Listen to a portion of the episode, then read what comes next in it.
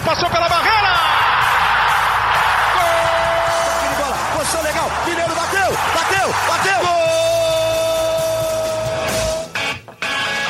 Bom dia para quem é de bom dia, boa tarde para quem é de boa tarde, boa noite para quem é de boa noite. E se você está escutando a gente de madrugada, boa sorte.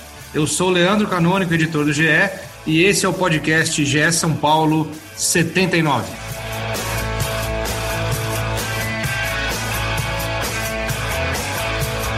Hoje a gente começa o programa com uma denúncia muito forte, uma algo que precisa ser investigado nos canais Globo. O nosso GE São Paulo foi hackeado na última semana. Imitadores invadiram o nosso sistema, imitaram as nossas vozes e olha, vejam vocês, eles disseram que o São Paulo não venceria o Flamengo. Então a gente veio aqui para restabelecer a ordem desse podcast, para dar um fim nesses hackers que o Razan sabe da fim hacker, que a gente sabe a sua história, a gente respeita a tua história, Razan, e a gente jamais falou aqui que o São Paulo não ganharia do Flamengo. Está certo? Sejam bem-vindos, Eduardo Rodrigues, Marcelo Razan e Renan Vieira, e parabéns ao São Paulo que, contrariando todas as expectativas, inclusive a nossa, obviamente era uma brincadeira no começo, contrariando todas as expectativas, venceu o Flamengo, não só venceu, convenceu, goleou, e nós vamos hoje dissecar toda essa história aqui de Flamengo 1, São Paulo 4.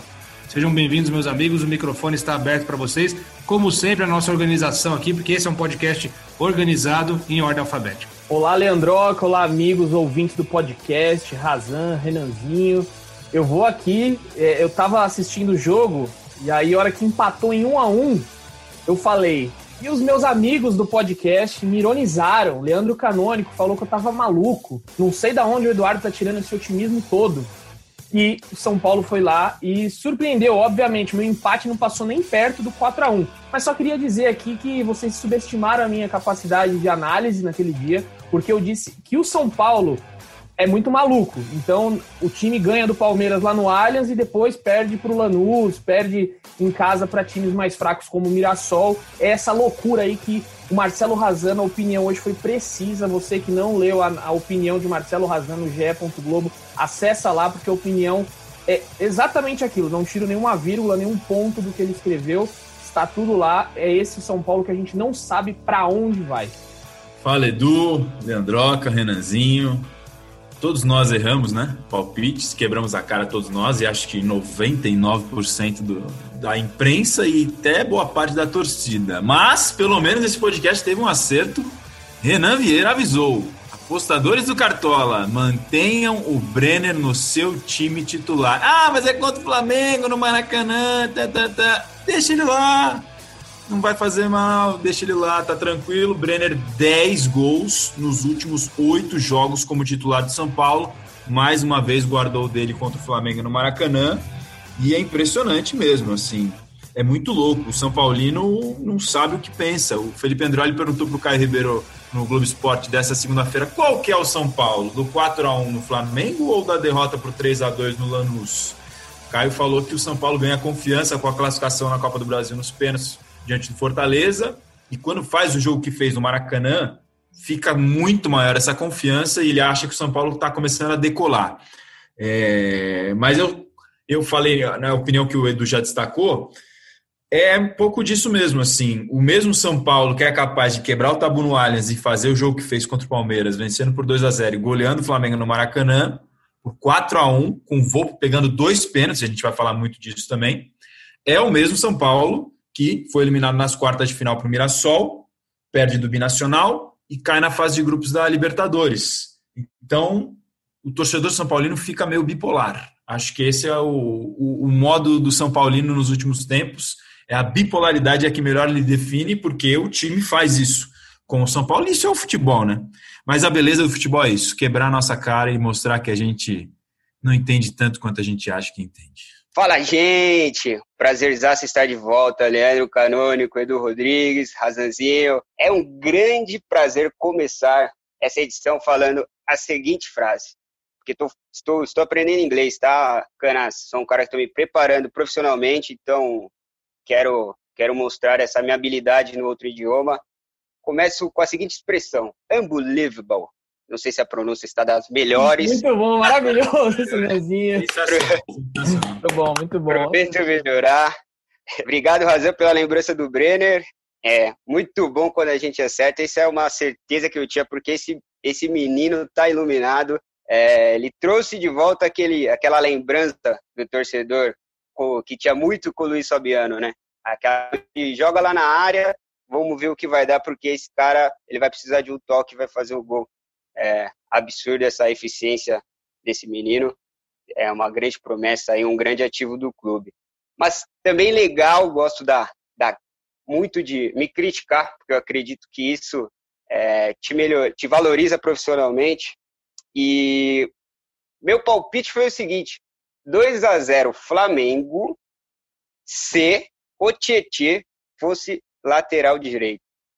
Olha que cereja do bolo.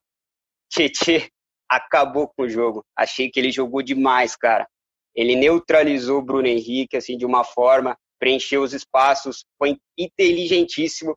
Eu não acho ele um, um, um atleta muito rápido, é, mas é um cara que tem uma cabeça, ele se posiciona de uma forma, ele está sempre na jogada, e não é porque ele é rápido, é porque ele é inteligente, ele antevê. Ele é aquele cara da segunda bola. Então, é uma característica marcante que, às vezes, eu, eu sinto que ele fica um pouco preso, né? Pelas funções dele no time. Eu acho que o que você pode extrair de melhor nele é, não é potencializado. Mas ontem realmente ele fez uma, uma partida fantástica, assim como todo o coletivo do São Paulo. É, sem muitas delongas, temos muito para falar. Uma boa tarde. O, o, Canas, você viu que o Renan falou duas palavras aqui que eu quero chamar a atenção. Ele falou que o Brenner. É um Para mim, a que ficou marcada foi unbelievable.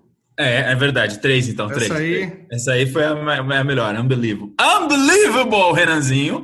É, essa, foi, essa foi a mais marcante. Mas duas me marcaram, especialmente, e talvez os fãs mais atentos do podcast vão lembrar de uma. Ele falou que o Brenner é um grande ativo e você gosta de pegar no meu pé porque eu falo sobre isso aqui nesse podcast. E é verdade, o Brenner é um grande ativo do São Paulo. E a outra que ele falou é que o Brenner é iluminado. E aí eu quero que você agora fale qual foi a, a pegada que se viu esses dias agora, depois do jogo do Flamengo, que um jogador de São Paulo falou sobre essa expressão que o, que o, que o Brenner é iluminado. Que, qual foi o vídeo que você viu aí no, nas redes sociais, Canas? Eu achei boa essa história que você contou. Não, isso foi muito bom, Renanzinho. Hoje de manhã eu, eu entrei super cedo na segunda-feira, né? Uhum. Para trabalhar, e aí fui dar aquela, aquela zapiada nas redes sociais e vi os stories do Paulinho Boia, que está lesionado, não viajou com o elenco para o Rio de Janeiro. E o Paulinho Boia fez ali o que muitos jogadores, quando o time dele está jogando, ele não pode jogar, ele fica botando o history dos gols, dos lances, dos pênaltis.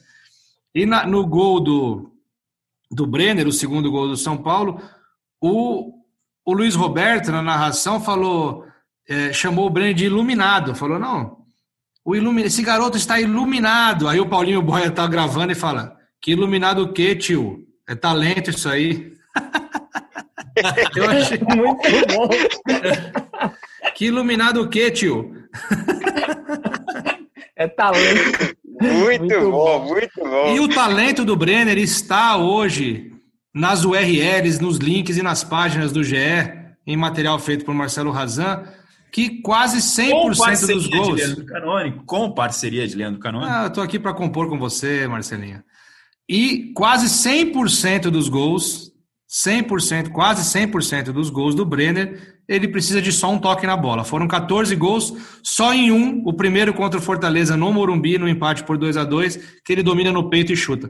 Todos os outros 13, ele precisou de um toque na bola. E tem um detalhe interessante: é, ele não disse o nome desse técnico que ele teve na base.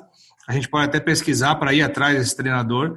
Ele fala em matéria do esporte espetacular do último domingo que esse treinador dele na base do São Paulo falava para ele que quanto antes ele finalizasse, né, menos chance tinha de a zaga tirar e do goleiro pegar. Então ele tinha que finalizar rápido, ou seja, de primeira. Então ele tem usado bastante essa dica aí do professor dele, que a gente vai tentar descobrir quem é, para ver se a gente consegue até fazer uma matéria e falar com esse professor, porque seria muito bacana, porque ele está voando realmente, está fazendo gol na vitória, no empate e na derrota.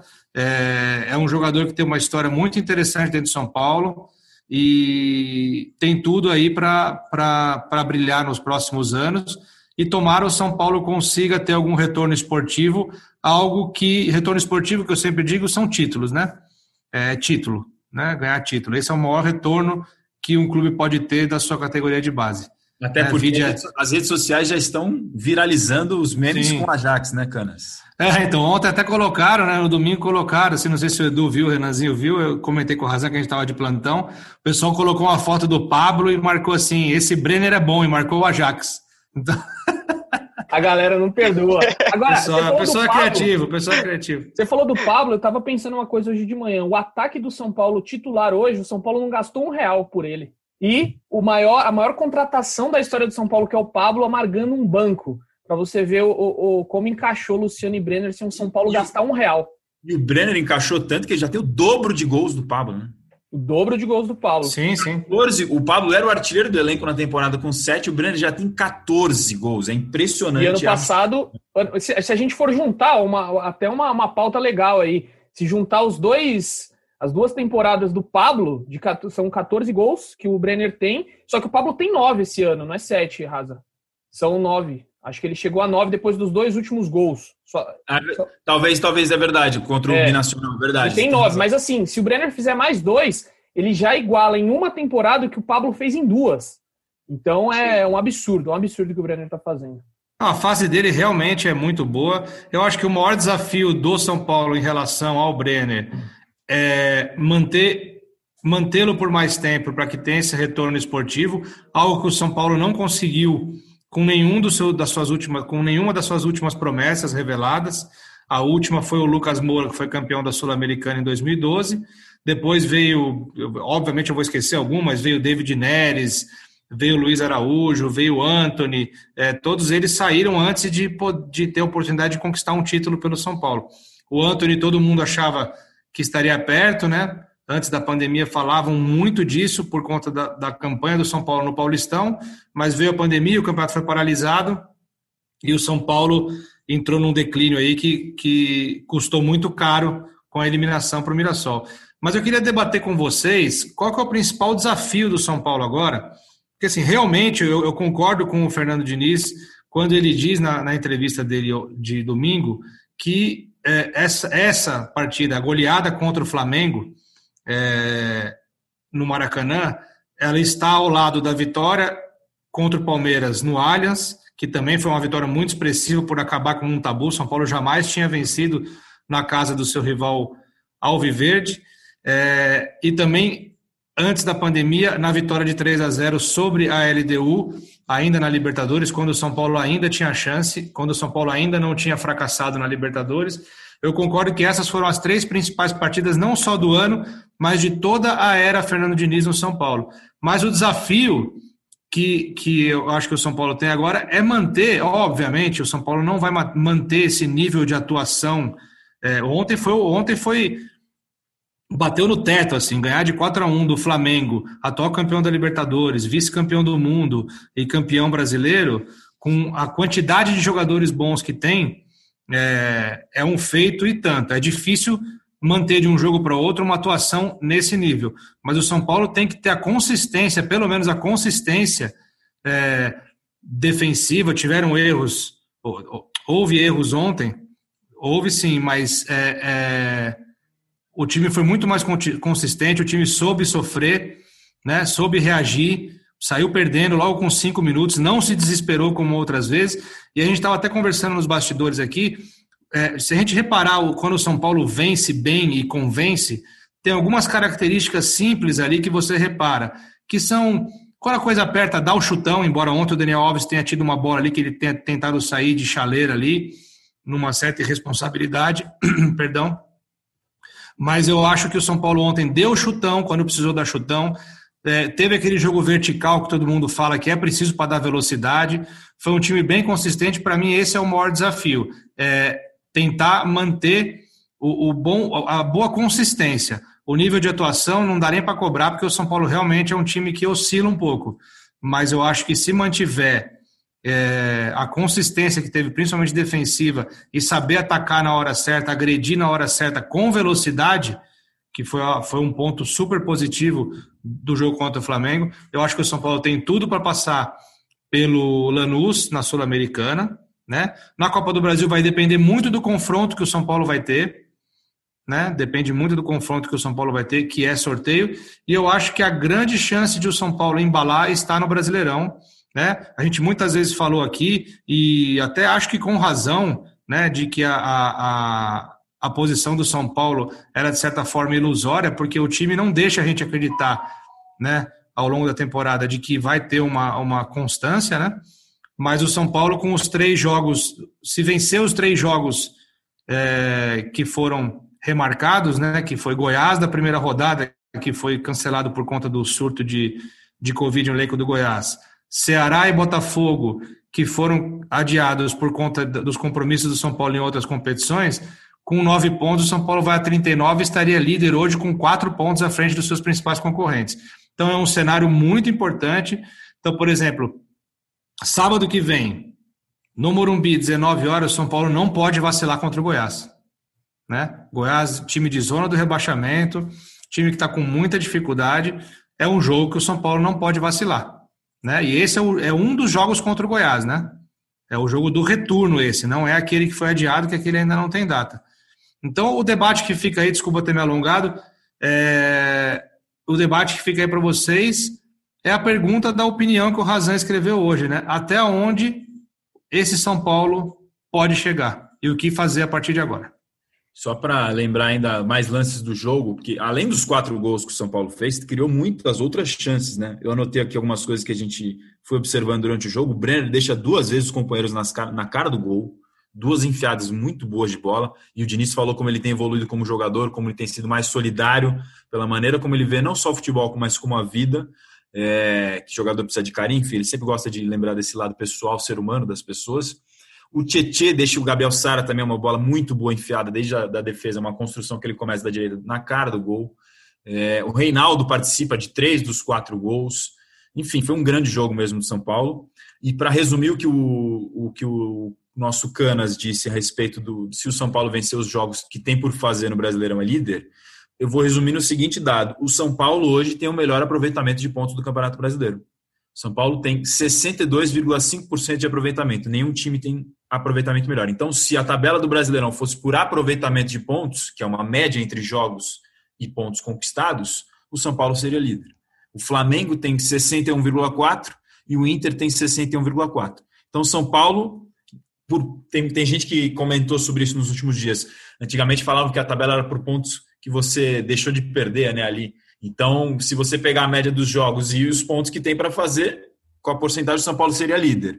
E esse jogo de sábado contra o Goiás é aquele que o torcedor já fica com o pé atrás agora naquele. Só um detalhezinho, Raza. O Atlético Mineiro tem dois pontinhos, 0,2 pontinhos a mais de aproveitamento ali. Verdade, você tem razão. Acabei de ver aqui, você tem razão. Corrigindo duas, já errei segunda vez hoje. Se pedir mais uma, errar mais uma, já peço música no Fantástico. Eu te passo o contato do Tadeu Schmidt no WhatsApp.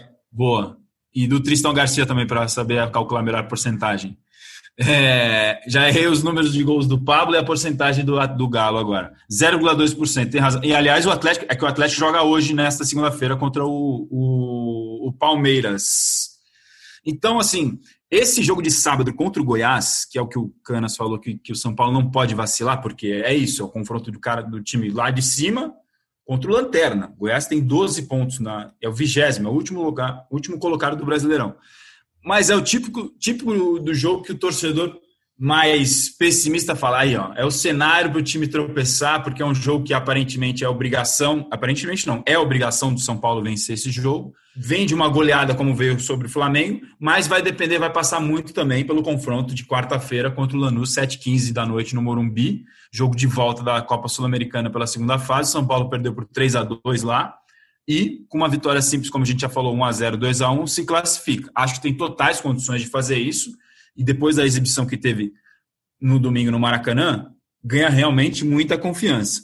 Agora, eu não sou capaz de responder a própria pergunta que eu fiz no, no título, porque é, realmente eu não sei essa resposta. Eu não sei até onde esse São Paulo pode chegar, porque ele, como o Renanzinho já falou, prega peças na gente. Quando a gente acha que está indo para um lado, ele joga para o outro, e vice-versa. É, o que eu acho disso aí, a resposta que eu daria para isso é exatamente essa, esse fato do São Paulo É, jogar contra um time rel relativamente grande, um time poderoso, com muita vontade, com muito empenho.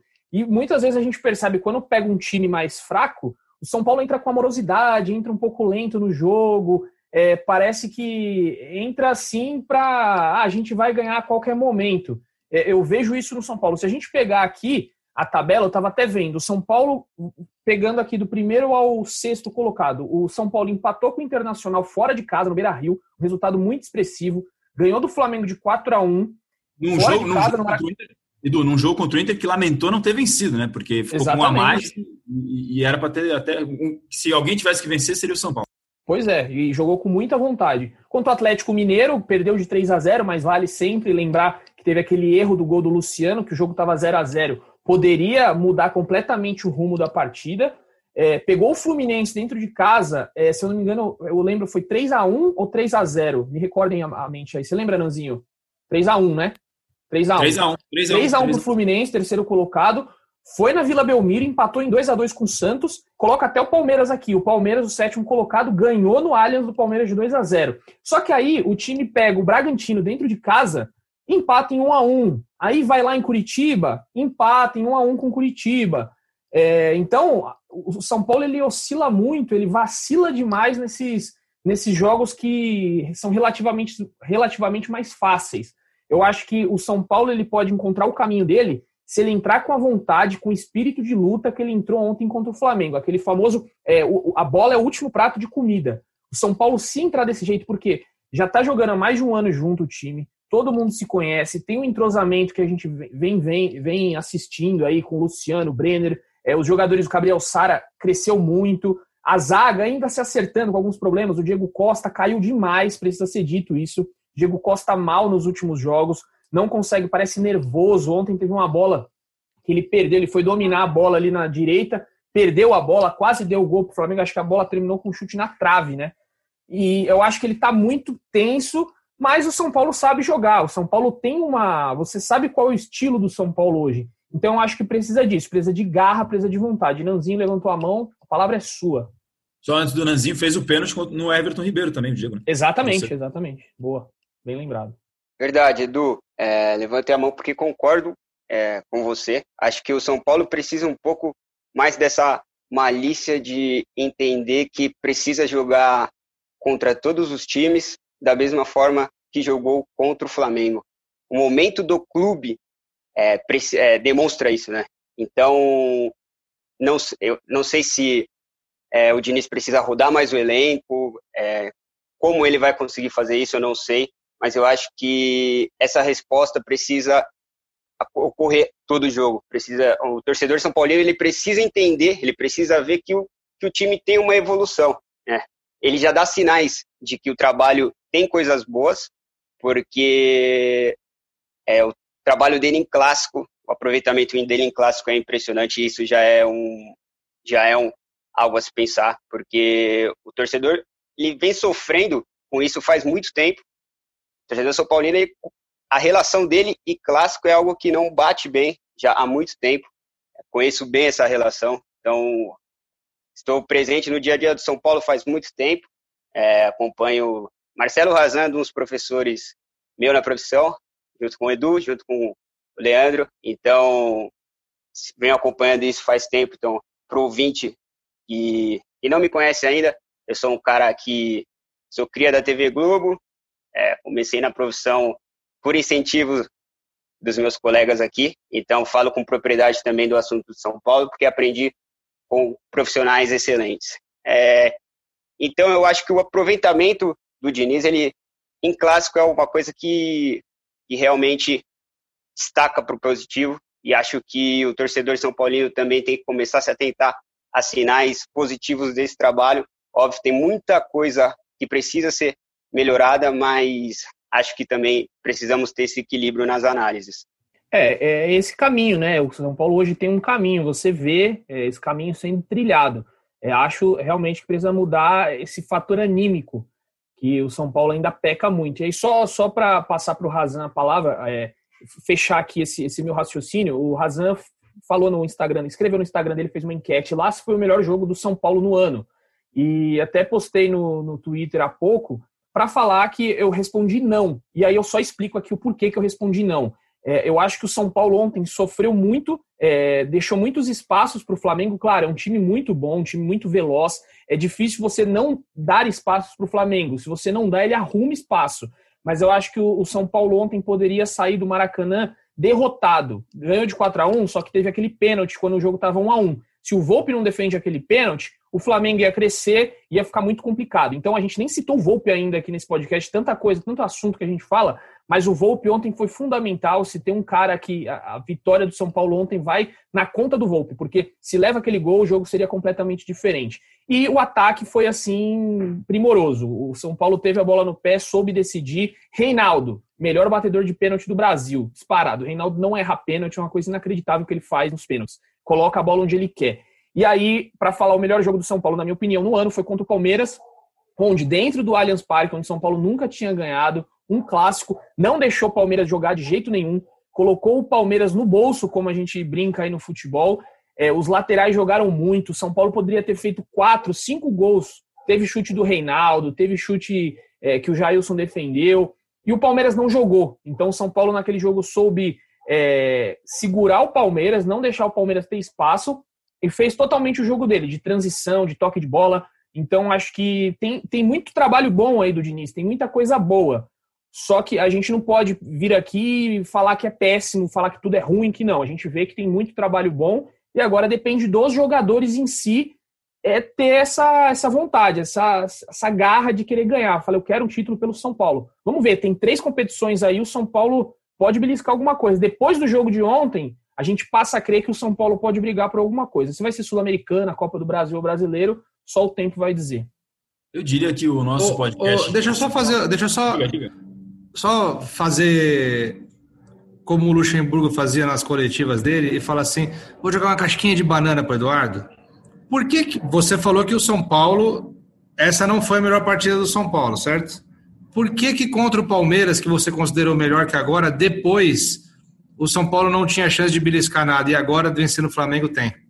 Qual foi o, o próximo jogo? Depois do jogo do Palmeiras, o, São Paulo pegou quem? Se, se, se a gente Responde. Eduardo. Não, o seu não, público porque, quer assim, saber de for, você, cara. Sim, porque se foi o jogo contra o, o River, por exemplo. Se foi for, contra o Fortaleza. Fortaleza. São Paulo 3, Fortaleza 3, primeiro jogo das oitavas de final da Copa do Brasil. Então, foi um jogo que demonstrou ali uma garra de novo do São Paulo. São Paulo jogou esse 3 a 3 aí, querendo ou não. Foi um jogo que o São Paulo demonstrou vontade, brigou pelo placar. O jogo teve algumas falhas? Teve. Mas o São Paulo demonstrou coisa, coisa boa depois desse jogo. Eu acho que o grande problema é que o São Paulo cai muito de, da parte anímica, por exemplo, na eliminação da Libertadores. Porque se fosse. É, eu pensei que depois do Palmeiras tinha sido alguma eliminação da Libertadores.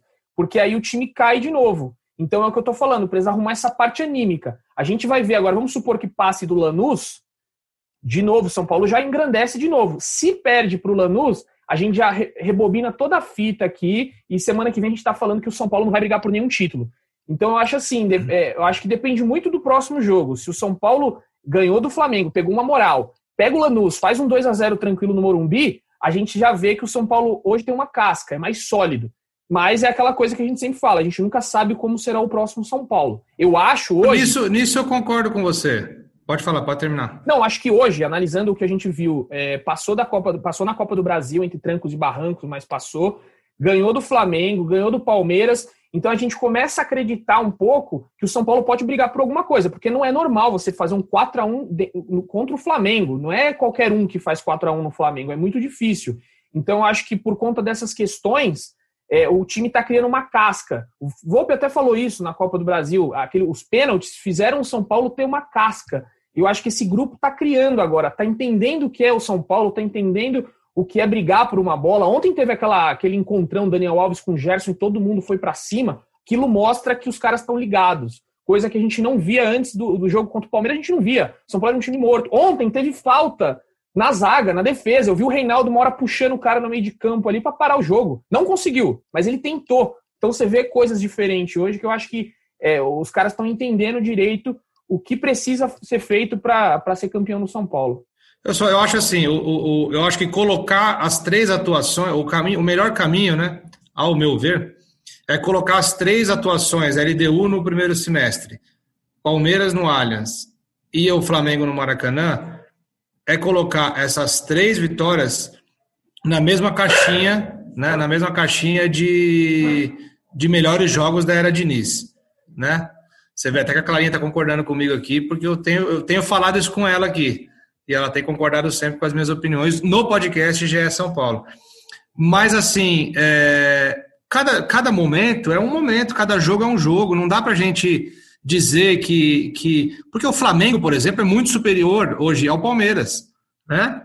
Assim, são os times que rivalizam ali, mas o que, tava, o que estava jogando o Palmeiras, a época que o São Paulo enfrentou, e o que está jogando o Flamengo agora, o Flamengo vinha de 12 jogos sem perder. Né? O Palmeiras também vinha de, de, de, grandes jogos, de muitos jogos sem perder, mas sendo muito questionado, com muitos empates. O Flamengo não. Tanto que você pega o palpite GE aí, que é do nosso GE aqui, com os comentaristas, são oito comentaristas, todos apontaram vitória do Flamengo. Nós aqui no podcast. Teve um, também. foi 7x1. Eu não lembro quem. Foi, foi o Murici, o Murici foi o Murici foi o Eduardo do, do palpite GE, Exato. que colocou empate.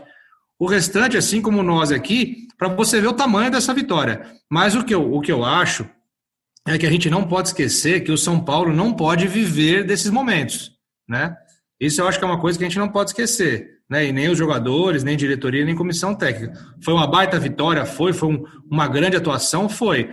Agora é dar sequência, é já pensar no Lanús, já pensar em como conquistar esses nove pontos, esses três jogos adiados, para poder brigar lá em cima com, com essas potências que, que são Inter, Flamengo, Atlético Mineiro, o próprio Palmeiras que vai crescer agora, com, provavelmente vai crescer com o Abel Ferreira. Agora, é, o São Paulo não pode viver só disso, o São Paulo é gigantesco. O São Paulo é um dos maiores clubes do mundo. Ele não pode querer viver de grandes vitórias, né? É, hoje é dia de celebrar a vitória contra o Flamengo, é dia de, de disparar meme nas redes sociais. Eu mesmo já vi uns 500 aqui, desde ontem estou vendo. É muito bacana. O brasileiro realmente é criativo, mas a gente tem que botar o pé no chão e pensar no dia seguinte. E o São Paulo não pode viver só dessas vitórias, né? O jogo contra a LDU foi um baita jogo, jogou muito bem, foi eliminado da, da Libertadores, na fase de grupos. Né? Do, do que, que ele serviu aquele jogo? Né? Não serviu para nada, basicamente.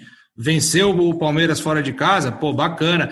Clássico é um negócio que o Diniz tem conseguido fazer o time jogar bem, era uma, uma falha de outros tempos mais recentes do São Paulo. Agora ganhou do Flamengo uma potência, tem ido bem contra times, pô, ganhou ponto fora de casa contra o Inter, que é líder entendeu? Aí perdeu do Atlético, mas teve aquele erro que desestabilizou o time. Então, assim, o São Paulo tem que viver de uma sequência e não só de comemorar um jogo. Mas, como eu repito, valeu a pena a gente é, celebrar essa vitória aqui para os nossos ouvintes. E agora vamos dar sequência ao debate falando um pouquinho de Copa Sul-Americana.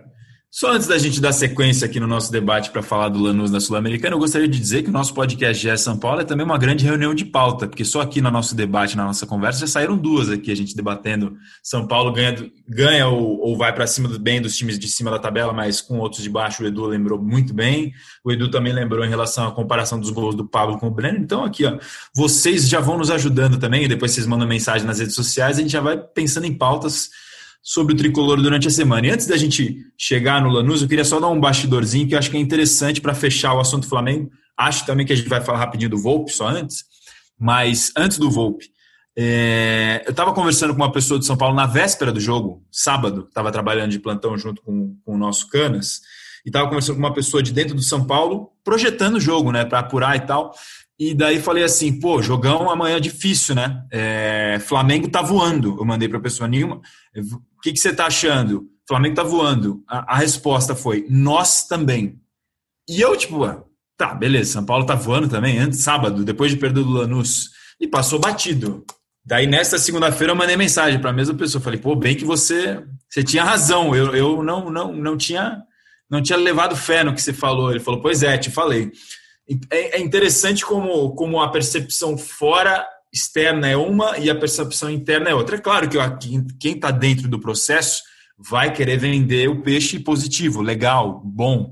É, não necessariamente sendo de comunicação, tá? Porque nem era esse caso, não era de comunicação do clube.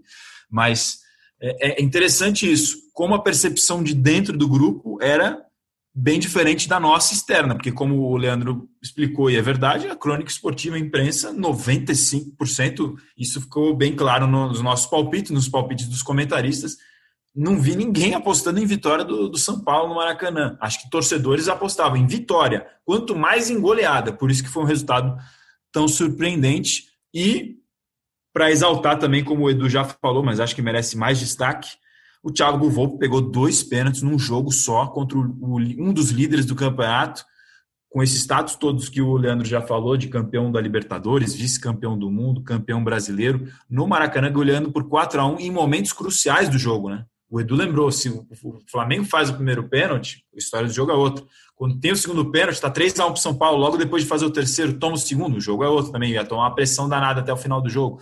Então, momentos cruciais, e para coroar a cereja do bolo, que não foi o Tietê do Renanzinho, foi a assistência do Thiago Volpe para o quarto gol do Luciano, lançamento direto, numa jogada que é treinada, essa bola longa é treinada, o São Paulo já fez gols assim, mas não necessariamente num lançamento direto do Volpe para o atacante saiu o gol, foi uma jogada que às vezes tem mais um toque, aí sai o gol. Contra, contra o Binacional lá. O Volpe dá um chutão, o Pablo domina, toca pro Pato. E o Edu viu de, de camarote que ele estava lá em Juliaca. Exato. Então, então não é um acaso, é uma, essa bola longa, essa variação da bola longa, como eles chamam, né, no jargão aí do, do futebol, do treinamento, é treinada, além da saída curta que muita gente torce o nariz, a, a gente às vezes critica também, mas essa bola longa também é treinada, então mérito total do, do, trabalho que é feito no dia a dia e temos que exaltar o Thiago Volpe porque não é fácil pegar dois pênaltis num jogo só e como também está no nosso GE, para quem quiser ver lá, parceria também com o Leandro Canônico, o São Paulo não tomou nenhum gol de pênalti no Campeonato Brasileiro. Cinco pênaltis contra e nenhum gol sofrido. Isso é um dado absurdo. Absurdo. Pegou três pênaltis o Volpe, um contra o Bahia, os dois contra o Flamengo, e os dois contra o Bragantino. O Bragantino perdeu nesse jogo que o Edu também lembrou, desses, dessas partidas que o São Paulo dá uma vacilada quando pega times de, da parte de baixo da tabela. Já falei demais agora, fecha o meu microfone. O Leandroca tinha perguntado sobre a Sul-Americana, né? Então, só trazendo algumas, algumas informações aí. O São Paulo divulgou há pouco fotos do treino, que daqui a pouco estará no GE para você clicar lá e ler a, as notícias do treino. Hernanes e Juan Fran treinaram hoje normalmente no campo, participaram do coletivo, estão é, até com um colete de jogo ali. É, podem ser uma podem ser relacionados, né? Bem provável que seja relacion, sejam relacionados. Eles ficaram aqui em São Paulo enquanto a delegação viajou para o Rio de Janeiro e o Igor Vinícius se recuperou e foi relacionado ontem para o jogo, mas o Tietê ficou ali na, com, com a vaga de titular. E não sei não se contra o Lanús, pela partida que o Tietê fez aí contra o Flamengo, se ele não continua na lateral direita, né? Bem provável aí que teremos que podemos ver novamente Tietê na lateral direita. É, e acho que o São Paulo tem tudo para se classificar, principalmente depois do jogo que fez contra o Flamengo, se entrar com ânimo, com vontade. É, se o Daniel Alves estiver bem, igual esteve contra é, o Flamengo, o São Paulo tem muitas chances. Lembrando que o Daniel Alves não joga no sábado contra o Goiás, então não tem por que poupar Daniel Alves contra o Lanús. Então, é, ele eu falaria aqui, zero, zero informação, mas 100% opinião de que ele joga quarta-feira, será titular contra o Lanús.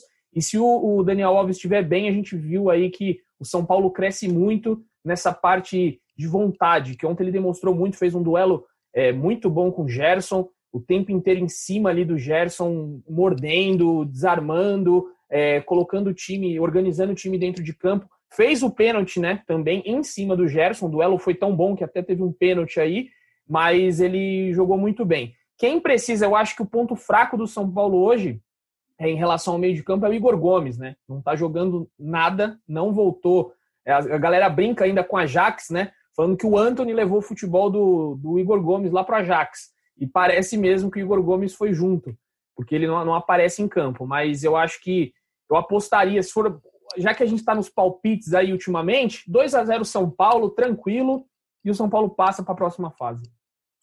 Só lembrando, né, que o São Paulo perdeu de 3 a 2 e por conta dos gols fora de casa, que na Copa Sul-Americana é, os gols fora de casa contam como critério de desempate, o São Paulo pode vencer por um gol de diferença desde que tenha um limite ali de 2 a 1 um, né? Se vencer por 3 a 2 pênalti, se vencer por 4 a 3 ou diferença de um gol acima de 4, 5, é, o São Paulo é eliminado porque o Lanús terá feito mais gols do que o São Paulo fez na Argentina. Fala, Dudu.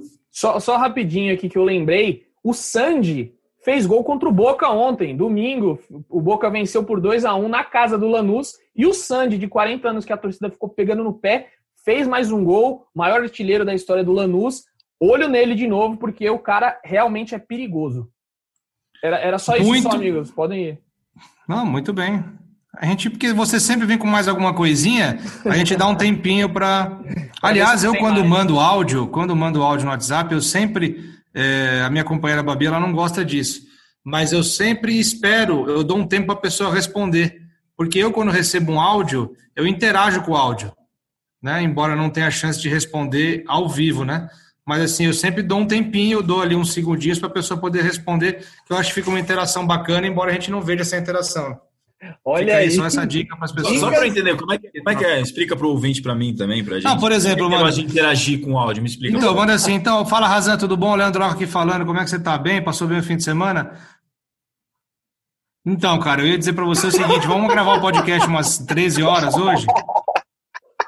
Beleza, fechou, marcou então, depois a gente se fala. Pronto, entendeu? Leandro Canônica é peculiar demais, que homem. Vamos lá, dando prosseguimento aqui, já caminhando para o fim. Renanzinho, suas impressões para o São Paulo na Copa Sul-Americana. Eu já deixando aqui o meu, o meu palpite, eu acho que o São Paulo passa. Né? Eu acho que o São Paulo tem muito mais time do que o Lanús, mas precisa jogar com vontade, não basta só ter mais time. Né? Acredito muito que a, que a vitória. Se o São Paulo deixasse a oportunidade de embalar depois de uma goleada dessa com o Flamengo, deixar perder essa oportunidade de embalar e de mostrar que realmente é um time consistente, aí eu, aí eu desisto, não sei mais o que fazer. Acho que está aí uma grande chance, vencer o Lanús e vencer o Goiás no fim de semana para dar aquela dar aquele ânimo em todas as competições, é classificado numa, disputando primeira colocação em outra e classificado também na outra. Não é leve assim. então a sério o desisto dele, essas coisas que ele fala, porque depois ele vem aqui e fala que o hacker entrou de novo. Vai lá, Renan. Bom, vou direto ao, ao ponto. Acho que o São Paulo passa, Leandroca. É, e agora uma opinião pura. Achei que o Tietchan foi bem demais, vocês é informação, então acho que ele fica no time. É, meu palpite deve sair Igor Gomes e volta Igor Vinícius, né? Se Igor Vinícius tiver condição de jogo, porque já deu para ver que o, o, termômetro desse São Paulo são, é, é, pela, é pela lateral, é por lá que leva muito perigo quando os laterais vão bem atacam muito e tem uma boa cobertura, que é o, o Tietê e o Daniel Alves consegue fazer bem, o time, o time pode progredir, pode entregar bons resultados aí ao torcedor. Um abraço e até o próximo episódio, hein? O louco, já tá dando tchau? Calma, Renanzinho, calma. Renanzinho tá, tá... Aqui a gente fala, aqui a gente fala, mas a gente... Não, já estamos acabando, mas não precisa se despedir ainda, fica mais um pouquinho. É. A não ser que você tenha algum compromisso, alguma coisa. Então você está querendo dizer, você tá querendo dizer que o Tietchan como meia, no lugar do Igor Gomes, e o Igor Vinícius para lateral, é isso? Exatamente. Eu acho que o, o Fernando Diniz está chegando próximo do que eu acredito como ideal para esse elenco do São Paulo. É... E é aquilo, né? Aproveitar aquela boa fase de Luciano e Brenner, defender a casinha e jogar uma bola lá para os meninos achar um gol. Acho que essa vem dando certo. Acho que essa é a premissa desse time. Acho que é por aí pelo por estarmos no, no meio da temporada, acho que não tem muito para onde fugir. Agora não é hora de testar mais nada e começar a só a parar as arestas. Eu, acho que, eu também acho que o São Paulo passa. É, essa a gente vai ser unanimidade aqui. Vamos cair todo mundo da ponte se, se São Paulo cair, a gente cai junto aqui no podcast, ou se São Paulo passar, a gente atravessa a ponte da tranquilidade do podcast de São Paulo. Também acho que passa é, tem total condição de, de, vencer por um gol de diferença, como o Leandro já explicou, até 2 a 1 um. E, e para dar um dado que complementa esse, esse comentário do Renanzinho sobre a dupla de ataque Luciano e Brenner, um dado que inclusive estava no informativo de imprensa que São Paulo distribui é, antes dos jogos, né? Antes do jogo do Flamengo, um dos, uma das informações que eles, que eles divulgaram é que o Luciano, desde que ele estreou contra o Bahia, no, naquele empate por 1 a 1 saiu do banco fez o gol, é, em 15 jogos ele, deu, ele fez seis gols e deu cinco assistências, e dessas cinco assistências, quatro foram para o Brenner. Então isso mostra como eles estão entrosados ali na frente mesmo. É uma dupla que encaixou impressionante. É, e os dois com, com total marca do Fernando Diniz, né? O Luciano, um jogador que, que foi a fase mais goleadora da carreira dele no Fluminense com o Diniz, e o Brenner, não precisa nem falar. É, o, o, Diniz pediu a contratação dele no Fluminense, pediu para ele ser reintegrado aqui no São Paulo. É, no caso do Luciano, só para atualizar, agora ele já tem sete gols, esses dados eram antes do jogo. Então, das cinco assistências que o Luciano deu, quatro foram para o Brenner. Isso mostra o tamanho do entrosamento e como encaixou uma dupla de ataque e é impressionante como ninguém mais fala do Alexandre Pato. Ninguém nem lembra mais do Pato no São Paulo. É a melhor dupla de ataque no Brasil hoje? É, é provável, em número de gols, eficiência, né? Eu acho. Uma pena só que o, o Brenner não, não se chama Zezé de Camargo, né? É uma pena aí. Olha aí. Fica aí a dupla sertaneja. Foi essa, eu demorei mas foi boa. Uma pena que ele não chama Zezé Eu não me aguento. Ter, teria eu, outra dupla. O, se a podia melhor... ser também que podia ser também que o Luciano se chamasse Henrique. É, não, esquece. É, eu, ia falar, eu ia falar besteira. Era Henrique e Juliano. Desculpa, gente. Tá tudo tranquilo.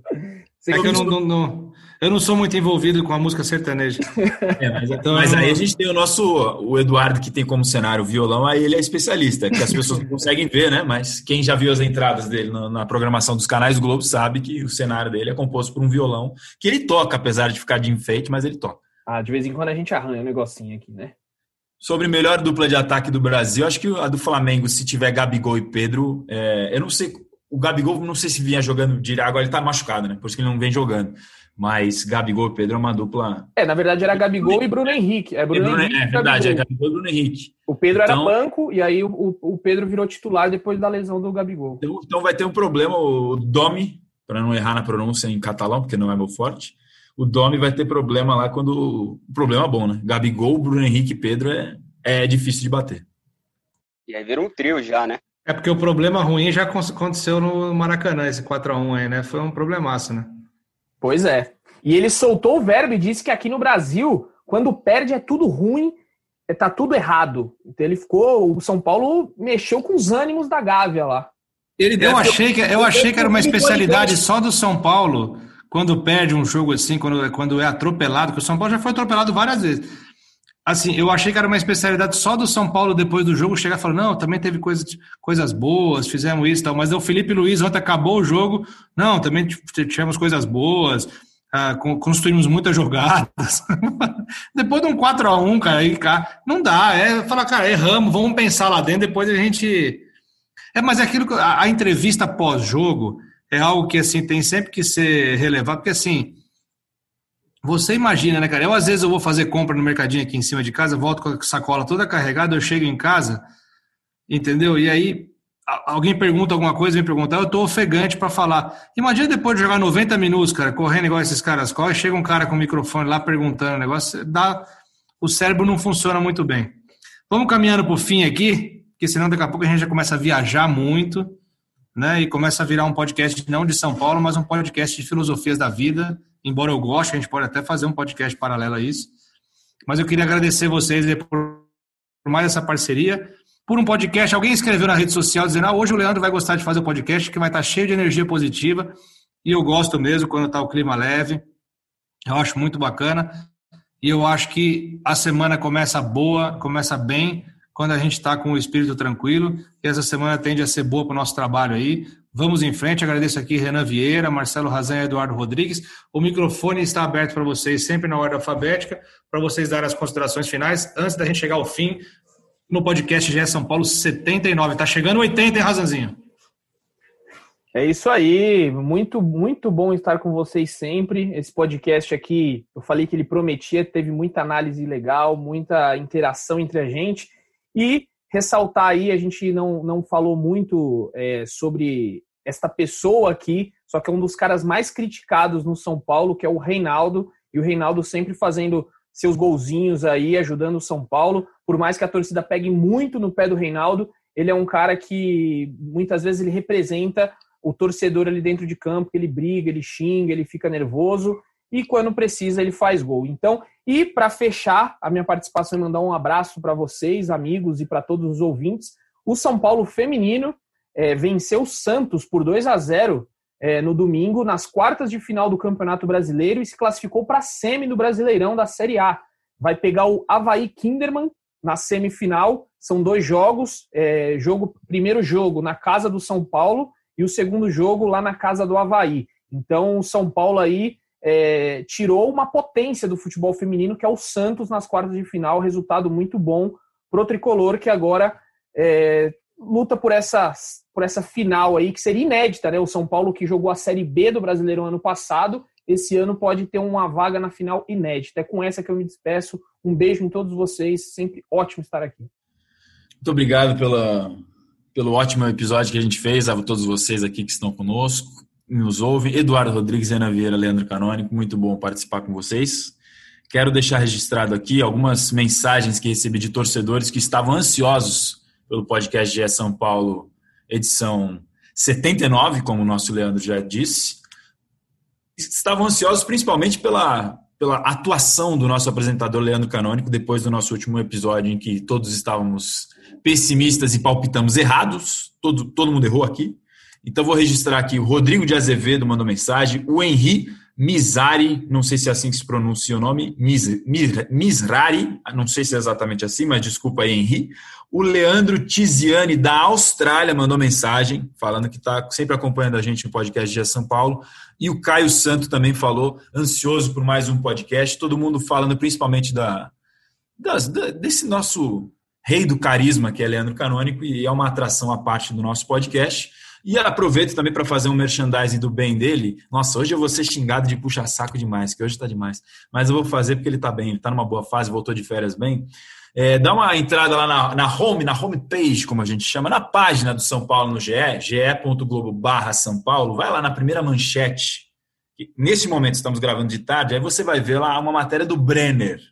E aí a manchete está assim: toca no Brenner que é gol sagacidade pura do cara, né? Porque a manchete da matéria é justamente sobre o, o Breno precisar de um, um toque só na bola em quase 100% dos gols para fazer. E quem tinha essa musiquinha, você já sabe, né? O torcedor tem a referência viva na cabeça, então palmas para Leandro pela boa manchete na, na home do GE e palmas pelo ser humano que você é e pronto. Poxa, saco, molde on. Será, será que o Brenner vai fazer a torcida parar de perguntar e o Caleri em cada pois é. de transferência? Se ele conseguir, se ele conseguir fazer isso, já é uma contribuição para nós, setoristas. Nossa, porque... maravilhosa. Razan, eu, eu, vou aproveitar aí para não ser injusto. O Rick Moreira, de Boston, nos Estados Unidos, me mandou uma mensagem aqui no Instagram também, para mandar um abraço para ele. Falou: sou ouvinte absoluto do GE São Paulo. Fico dando refresh no podcast para ver se sai um episódio novo. Gosto muito do trabalho de vocês, mas, acham que, mas acho que vocês pegam pesado demais. Rick, hoje a gente pegou leve, vai. Um abraço. Eduardo, pergunta do milhão no Luciano Huck. Em qual estado fica Boston? Você responderia o quê? Você responderia ou iria para casa com meio milhão? Em que estado fica Boston?